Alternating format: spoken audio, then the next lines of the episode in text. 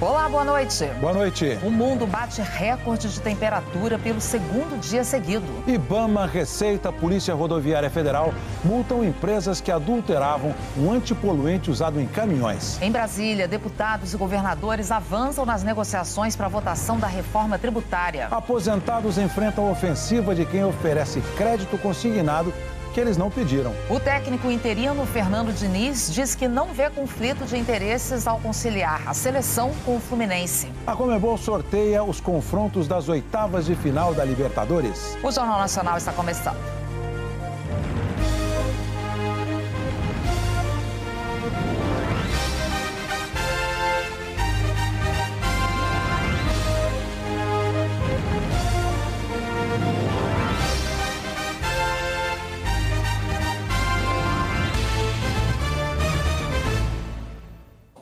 O relator da proposta de reforma tributária faz as últimas mudanças no texto para entregar o projeto para votação. O governador de São Paulo, Tarcísio Freitas, chegou ao Ministério da Fazenda às 8h25 da manhã. Depois da reunião, o governador disse que faltam pontos de ajustes fáceis no projeto. A gente concorda com 95% da, da reforma. A gente sabe que a reforma tributária é extremamente importante para o Brasil. Eu diria que é a alavanca que está faltando agora para a gente ter um impulso.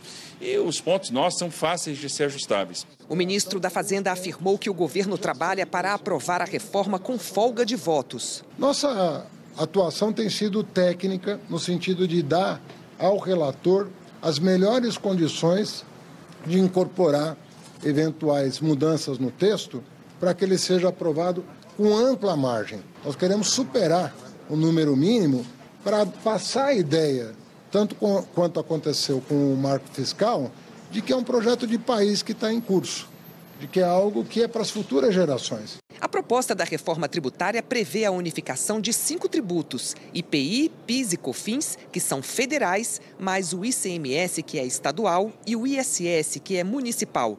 Esses tributos deixariam de existir. Seriam criados dois IVAs, Imposto sobre Valor Agregado. Um IVA seria gerenciado pela União e o outro teria gestão compartilhada por estados e municípios. Desde a segunda-feira, há um esforço para se construir um texto que simplifique o sistema tributário e que, ao mesmo tempo, não aumente a carga de impostos, como teme o setor produtivo, nem comprometa a arrecadação e a autonomia dos entes, preocupação de governadores e de prefeitos. O relator, Agnaldo Ribeiro, do Progressistas, vem negociando ajustes após sugestões de governadores do Sul, Sudeste e de Mato Grosso do Sul e parlamentares. A reforma prevê a criação de um conselho federativo para centralizar a arrecadação do futuro imposto sobre valor agregado, que vai substituir ICMS e ISS e distribuir as parcelas correspondentes para cada ente da federação. Os governadores do Sul e Sudeste temem perder importância se for considerado um voto por estado para compor o conselho. As regiões Norte e Nordeste teriam mais peso porque reúnem 16 dos 27 entes da federação. Por isso, uma das sugestões é que cada estado tenha um voto no conselho, mas que cada região do país também tenha um peso diferente no debate sobre a divisão dos recursos. Outro ponto que está sendo discutido: o valor do Fundo de Desenvolvimento Regional, bancado pelo governo federal. Ele vai servir para reduzir as desigualdades de infraestrutura entre os estados. O valor proposto é de 40 bilhões de reais, mas existe uma pressão para que esse valor suba. Os governadores também pedem prazo maior para que o novo sistema de impostos entre em vigor. Existem demandas que são dá para a gente convergir com os, os, os, outros governadores, com os municípios, para que a gente tenha equilíbrio na, na governança, mas numa arrecadação centralizada, que é o que nós preconizamos e nós estamos evoluindo bastante para que nós possamos cumprir o calendário. O relator da reforma voltou a afirmar que não haverá aumento de carga tributária nos itens da cesta básica.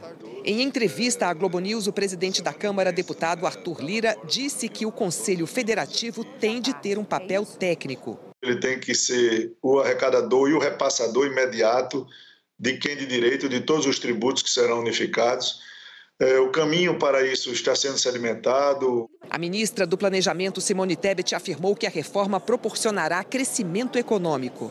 A reforma tributária, eu sempre tenho dito isso, é a única bala de prata, a única.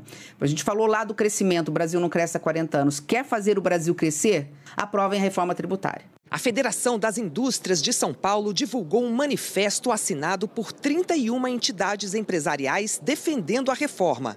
O texto diz: o Brasil tem pressa, precisa de investimentos, inovação, menos burocracia, ser mais competitivo, eficiente, criar melhores empregos para desenvolver-se e garantir o bem-estar de todos. Tais objetivos exigem uma reforma tributária abrangente, homogênea e moderna. Hoje, a Confederação Nacional dos Prefeitos, que reúne 5.200 municípios, divulgou um manifesto em favor da reforma. A posição difere dos prefeitos de capitais, que ontem pediram o adiamento da votação e mais discussões do projeto. Em meio às negociações, o governo liberou 2 bilhões e 100 milhões de reais em emendas parlamentares de diversos partidos, governistas e não governistas. No fim da tarde, houve mais uma reunião entre o ministro Fernando Haddad, o relator da reforma, o deputado Baleia Rossi, presidente do MDB, e o secretário da reforma tributária, Bernard Api.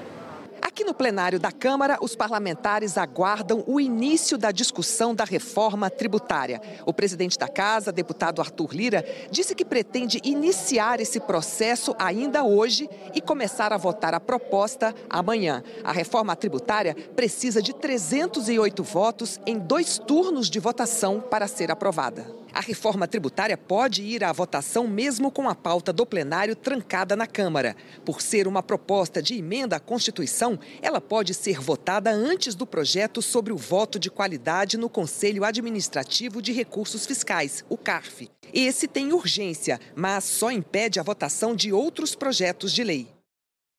O presidente Lula demitiu o presidente interino do INSS, Glauco André Van Burg, depois de apenas cinco meses no cargo. Para o lugar dele, de forma permanente, vai o atual diretor de Orçamento, Finanças e Logística do Instituto, Alessandro Stefanuto. A mudança foi publicada no Diário Oficial da União de hoje. A Secretaria Nacional do Consumidor recebeu este ano mais de 28 mil reclamações sobre crédito consignado. Os aposentados estão entre os que mais sofrem com assédio comercial. O Luiz Adriano acordou com 36 mil reais a mais na conta. E não foi um presente. Era um empréstimo consignado feito por outro banco. Empréstimo que ele não pediu nem queria. Luiz fez uma reclamação no Procon que acionou o banco e ele conseguiu devolver o dinheiro. Eu tinha que me livrar daquilo porque era uma dívida que eu não queria. Eles fizeram o boleto, eu fiz o pagamento e o dinheiro saiu da minha conta. O Luiz Adriano fez exatamente o que é preciso para combater o abuso na oferta do crédito consignado. Ele registrou uma reclamação. É a partir de registros como o dele que a Federação Brasileira de Bancos tenta regular esse mercado. A Febraban criou a autorregulação do consignado em janeiro de 2020. Desde então, já aplicou 1.200 punições a correspondentes bancários, empresas que oferecem empréstimos em nome dos bancos. Foram 552 advertências, 602 suspensões temporárias e 46 definitivas. Os principais alvos do assédio comercial são funcionários públicos e aposentados, porque as parcelas são debitadas do pagamento e eles não correm o risco de perder a remuneração. A orientação da Febraban para quem não quer receber ofertas é pedir o bloqueio desse tipo de ligação no site nãomeperturbe.com.br. Desde 2020, já foram quase 4 milhões de solicitações. Se as ligações indesejadas continuarem, é preciso reclamar no serviço de atendimento do banco, no PROCON ou no site consumidor.gov.br. Este ano, a plataforma do Ministério da Justiça já recebeu 28 mil reclamações.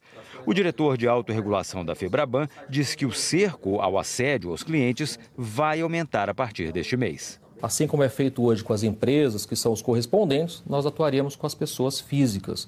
Elas serão monitoradas, a qualidade do atendimento, a qualidade da oferta, e havendo alguma irregularidade, da mesma forma, elas também serão punidas. E não atuarão mais em nome dos bancos. A voz do consumidor é importante para a gente avançar cada vez mais na autorregulação do crédito consignado. Uma força-tarefa do IBAMA, Receita e Polícia Rodoviária Federal multou empresas que adulteravam um produto antipoluente usado em caminhões. Durante cinco dias, os fiscais montaram laboratórios para testar o Arla, produzido em seis fábricas de Minas Gerais. A fiscalização comprovou a fraude em três delas, que tiveram as atividades suspensas. As multas pela adulteração do antipoluente podem chegar a 3 milhões de reais. A gente foi, eh, notificou essas empresas para que elas descartassem de forma ambientalmente adequada, né, em, em sistemas adequados, tanto o Arla irregular que eles estavam utilizando e a ureia também dá uma destinação adequada. Segundo as investigações, os fabricantes trocaram a ureia industrial pela utilizada em fertilizantes, que é muito mais barata. A ureia é o principal composto químico usado no Arla. Misturado aos gases da combustão do diesel, o Arla transforma o óxido de nitrogênio, um dos gases responsáveis pelo efeito estufa, em nitrogênio e vapor de água, o que diminui a emissão de poluentes em até seis vezes. A utilização do Arla é obrigatória em veículos acima de 3,8 toneladas e fabricados a partir de 2012. As empresas multadas durante a operação vendiam Arla adulterado há pelo menos seis meses, segundo os investigadores. Além de prejudicar o meio ambiente, o produto falsificado também pode danificar os veículos. A bomba injetora, os sensores de pulverização, todo o campo de descarga e o catalisador. Esse sistema, como todo, ele pode se passar aí de 30 mil reais dentro de um automóvel. A circulação de veículos com arla falsificado é uma infração grave o caminhão pode ser apreendido e o motorista recebe cinco pontos na carteira e multa. A primeira coisa que o motorista precisa é se preocupar com o tipo de produto que ele está comprando. Então, eles são regulamentados pelo Imetro, verificar se tem o selo do Imetro, não buscar por produtos aí que às vezes são vendidos muito baratos na internet e guardem todos os comprovantes, porque também um problema no veículo ele vai ser evitado. A Polícia Civil está investigando o sumiço de duas fontes radioativas de Césio 137 de uma mineradora em Nazareno, Minas Gerais. Técnicos da empresa e da Comissão Nacional de Energia Nuclear estão fazendo buscas na região. Segundo a CENEM, o material é classificado como de baixo risco, com atividade radioativa muito inferior ao que matou quatro pessoas e afetou centenas em Goiânia há quase 40 anos. Ainda assim, não deve ser manuseado por pessoas não autorizadas. Ministro do Supremo Tribunal Federal Gilmar Mendes determinou que Monique Medeiros, mãe do menino Henri Borel, volte para a cadeia. Ela estava em prisão domiciliar desde o ano passado. Na decisão, o ministro Gilmar Mendes afirmou que há risco de Monique atrapalhar o processo. Segundo ele, há notícias de que ela está usando redes sociais e que coagiu a ex-babá. Monique responde pela tortura e morte do próprio filho em março de 2021. A seguir, o mundo bate recorde de calor pelo segundo dia seguido. A Suíça anuncia que vai passar a contribuir para o Fundo Amazônia.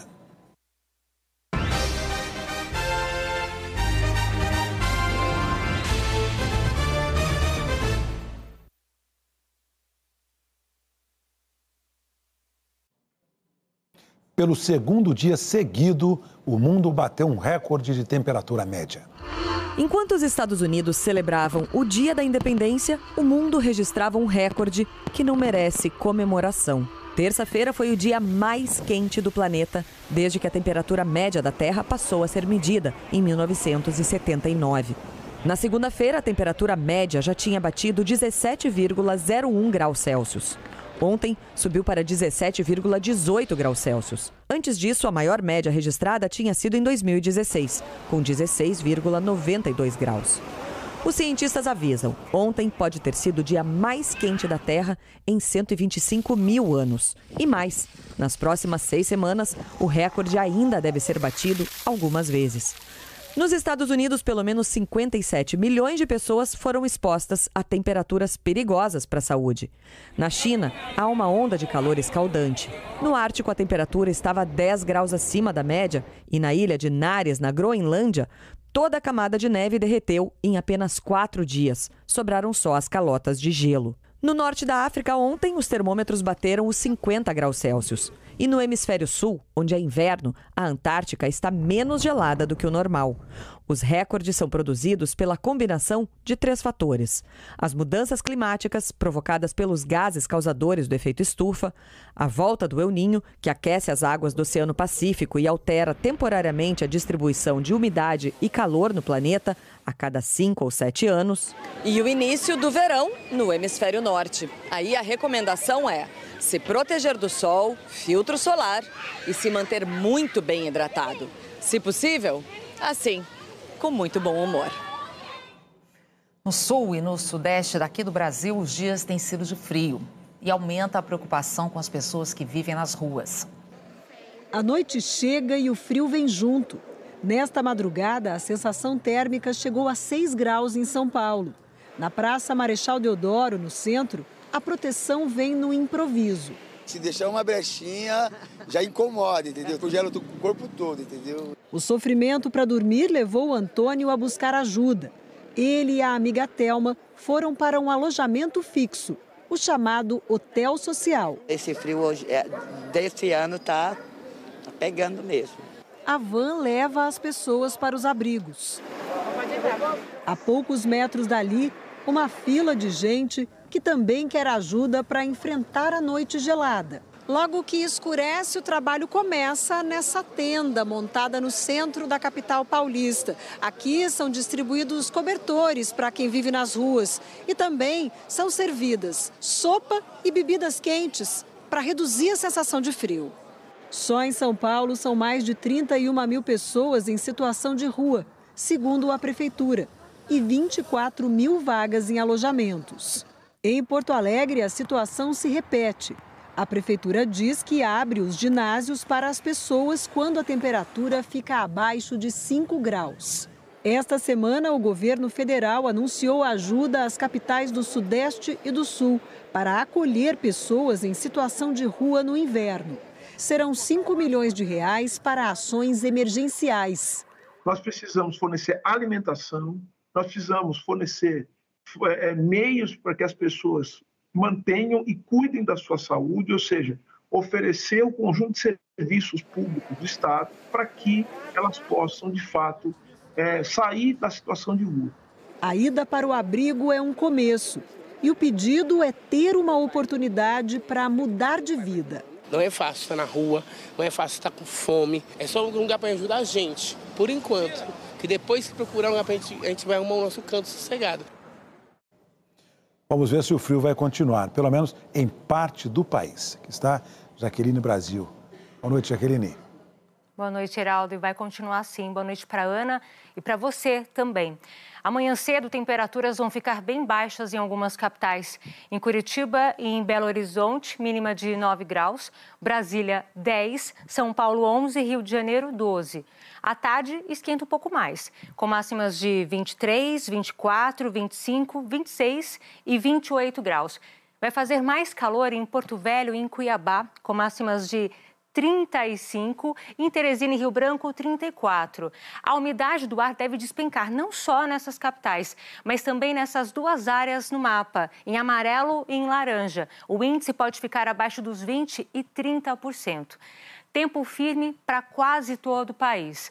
Pode chover no Rio Grande do Sul, do Acre até o litoral do Maranhão e do Ceará até a divisa da Bahia com o Espírito Santo. A chuva mais volumosa está prevista para o leste nordestino. É o caso de João Pessoa, Recife, Maceió, Natal, com máximas de 26, 27 e 28 graus. E no Rio Grande do Sul tem risco de temporal. A Defesa Civil do Estado emitiu um alerta para fortes chuvas que vale até sexta-feira. Vamos acompanhar. Heraldo, Ana. Obrigada, Jaqueline. Até amanhã. A exibição de animais silvestres nas redes sociais está na mira do Ibama. Na busca por seguidores, usuários podem estar desrespeitando a lei. É cada vez maior a exposição de animais silvestres nas redes sociais. Tem macaco de batom ou de pijama com mamadeira. Este macaco prego tem uma página só dele, onde é exibido em várias fotos como se fosse uma criança. Animais também são usados por grupos criminosos para ostentar armas e munições pesadas. Tem também araras, cobras, tartarugas. Longe das florestas, a fauna brasileira passou a ser objeto de desejo de quem disputa likes e curtidas na internet. O que nem todo mundo sabe é que, dependendo da forma como animais silvestres, ou mesmo animais domésticos como cachorros e gatos, são expostos na internet, o dono do bicho pode responder a processo na justiça com eventual perda do animal de estimação e pagamento de multa. De acordo com o Ibama, apenas criadouros registrados podem comercializar algumas espécies de animais silvestres, com emissão de nota fiscal e atestado de procedência emitido pelo Ibama. Dependendo do animal, será necessário o uso de anilha ou microchip. Para as autoridades ambientais, não há dúvida. Na maioria absoluta dos casos, os animais silvestres expostos nas redes sociais têm origem ilegal. Vêm do tráfico e estimulam o tráfico. Né? É... a gente tem encontrado cada vez mais essas imagens e isso é muito ruim, porque isso estimula que outras pessoas venham a fazer isso, porque uma vê uma fazendo e acha, poxa, ele ganhou não sei quantos seguidores, ele monetizou e eu também quero fazer. Mas o IBAMA está atento, tem é, controlado essas ações, essas, essas ações de, de divulgação nas redes sociais e tem procurado punir quem, quem as faz. Rochede está à frente de uma organização credenciada no Rio de Janeiro que acolhe, trata e reintroduz animais silvestres na natureza. Esse macaco foi resgatado com hábitos estranhos à espécie. Ele chupa dedo, ele bota a língua para fora, ele segura o ursinho e fica ninando compulsivamente. É o que a gente chama de comportamento estereotipado, que é típico de animal que veio de cativeiro. O uso de animal no, no circo é crime no Brasil. Então tem que ser crime usar os animais na internet como circo também. A Suíça anunciou hoje que vai passar a contribuir para o Fundo Amazônia. Em visita oficial ao Brasil, o conselheiro federal da Confederação Suíça, Guy Pamelan, disse que as doações vão começar nos, nas próximas semanas, mas não falou em valores. O Fundo Amazônia é uma das principais fontes de financiamento de ações de proteção ao meio ambiente na região. Alemanha e Noruega são os maiores doadores. Depois da saída dos soldados israelenses da região de Jenin, na Cisjordânia, houve disparos ao longo da faixa de Gaza nesta madrugada. Extremistas palestinos lançaram foguetes em direção a Israel, que respondeu aos disparos com bombardeios. Israel terminou ontem o que foi considerada a maior operação militar na Cisjordânia em duas décadas. Doze palestinos, a maioria radicais, e um soldado israelense morreram. O rei Charles III seguiu uma tradição centenária e foi coroado em uma cerimônia simbólica em Edimburgo, na Escócia. Antes da cerimônia, Charles e a rainha Camila fizeram duas procissões do povo. Depois, na Catedral de St. Giles, ele recebeu as honras da Escócia as joias da coroa mais antiga do Reino Unido e também a coroa da Escócia, um cetro e uma nova espada real com o nome da rainha Elizabeth. A coroação oficial do rei Charles foi em Londres em maio. A seguir, a apresentação do novo técnico interino da seleção. Os confrontos das oitavas de final da Libertadores. Os jogos da noite na Copa do Brasil.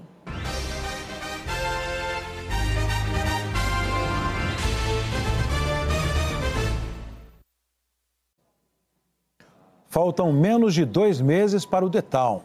Mas o festival já está fazendo história numa favela, na zona leste de São Paulo. A chave nas mãos é o começo de uma nova história para Dona Mercedes. Senti uma emoção muito grande, porque eu nunca esperancei. Uma pia bonita, com gabinete que eu não tinha, banheiro tão bem ajeitadinho.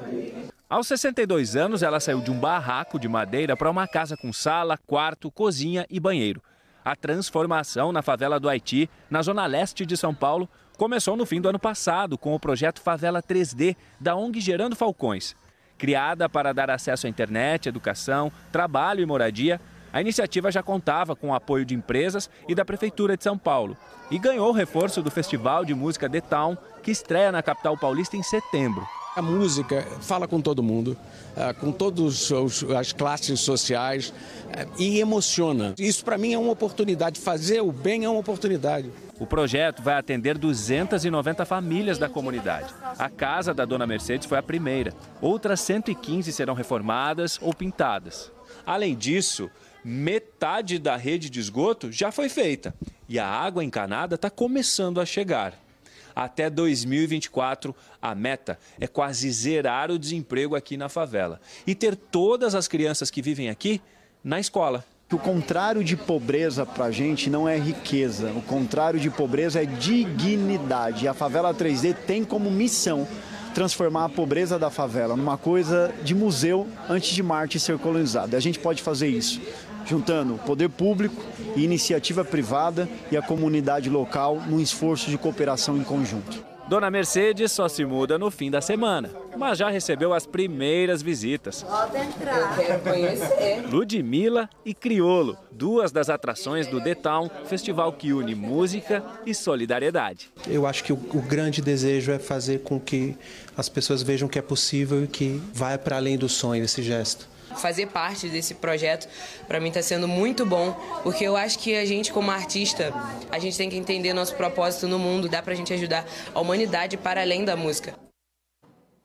O Festival Detal será nos dias 2, 3, 7, 9 e 10 de setembro, no Autódromo de Interlagos, em São Paulo. A Confederação Brasileira de Futebol apresentou hoje o um novo técnico interino da seleção, Fernando Diniz. A cadeira segue à espera de um dono definitivo. Enquanto isso, Fernando Diniz foi apresentado como técnico interino e falou sobre conceitos que pretende implementar na seleção brasileira. Espero de fato conseguir que os jogadores entendam as ideias básicas do meu jogo. E mas a ideia principal é a gente criar boas conexões para que as coisas possam fluir. Convocar os melhores, ganhar os jogos. Não poderia ser mais objetiva a missão deixando claro que não será apenas um trabalho de preparação para um próximo técnico. Eu não estou aqui para falar depois de mim o que vai acontecer com o Carlo Ancelotti. Vocês vão ter que apurar de uma outra forma, se é que esse é o nome que vai vir.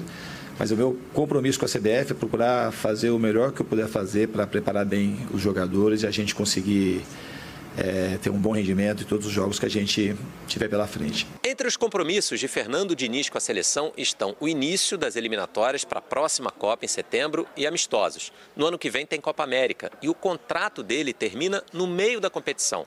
Se Diniz será ou não o treinador durante o torneio, a CBF não confirma mas também não nega. Ele deixou bem claro ali.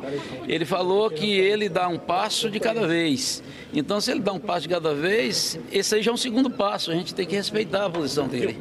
Enquanto a negociação com o italiano Ancelotti, hoje no Real Madrid, não é oficializada, Fernando Diniz vai acumular o cargo com o de treinador do Fluminense. A questão de, eu ser exclusivo da CBF, ela não foi em nenhum momento mencionada. E para falar a verdade, nesse momento que eu estou com o Fluminense na competição, eu jamais sairia do Fluminense para abraçar só a CBF. Então é uma coisa, embora seja um sonho, é uma coisa que eu teria que adiar. Caminho e sorriso abertos para o dinizismo, a nova cara da seleção brasileira. O que eu vou ter aqui é uma fartura de jogadores renomados, ter a melhor matéria-prima do mundo para poder tentar executar da melhor maneira que eu, que eu conseguir as ideias que eu tenho. A Comebol sorteou os confrontos das oitavas de final da Libertadores. Atlético Mineiro e Palmeiras vão fazer o único duelo entre os brasileiros. Outros confrontos com times do Brasil são Flamengo e Olímpia, Argentinos Júnior e Fluminense, River Plate e Internacional e Bolívar e Atlético Paranaense. As equipes que estão do lado direito jogam a partida de volta em casa. Hoje, a noite é de outra competição, a Copa do Brasil. Por isso, nós vamos até o Maracanã, onde já está Luiz Roberto. Boa noite, Luiz. Boa noite, Ana Paula, Heraldo, boa noite a todos. Pois é, aqui no Maracanã, etapa de quartas de final da Copa do Brasil, são esperadas 60 mil pessoas para este Flamengo e Atlético Paranaense. Nos últimos 10 anos, esse confronto tem acontecido muito. Decidiram a própria Copa do Brasil, a Supercopa do Brasil, ano passado a Libertadores, e nos últimos quatro anos se enfrentaram nas fases eliminatórias da Copa do Brasil. Duas passagens para cada um deles e um título de Copa do Brasil para cada um deles. Delegações chegaram agora há pouquinho aqui no Maracanã. O Flamengo, do Felipe Luiz, do Everton Ribeiro, não tem o Gabigol hoje, mas vai ter o centroavante Pedro, que ano passado decidiu o confronto. Do lado do Furacão, jogadores também chegaram descontraídos. E Vitor Roque é a grande estrela da companhia. O menino que é artilheiro do time foi negociado ontem com o Barcelona. A bola também rola em Belo Horizonte. Lá está Everaldo Marques. Boa noite. Boa noite, Luiz. Boa noite a todos. Aqui no Independência, o duelo é entre América Mineiro e Corinthians, duas equipes que vivem um momento difícil no Campeonato Brasileiro, mas que hoje focam as suas atenções no início dessa batalha por uma vaga nas semifinais da Copa do Brasil. O América chega confiante pelo bom momento do segundo tempo do jogo contra o Atlético Mineiro, em que o time saiu de uma desvantagem de 0 a 2 para 2 a 2 equipe liderada pelo Wagner Mancini e que teve naquele jogo os gols marcados por Mastriani. Mastriani que será titular esta noite contra o Corinthians. O Timão conta com a experiência de Vanderlei Luxemburgo, campeão da Copa do Brasil em 2003 pelo Cruzeiro, e com os gols de Roger Guedes, que fez quase metade dos gols do Timão na temporada. As emoções do futebol na Globo começam logo depois de Terra e Paixão. Ana Paula, Heraldo. Obrigada, Everaldo. Boa transmissão. E depois do futebol tem Que História é essa? Porchat e Jornal da Globo. Uma boa noite para você. Boa noite. Até amanhã.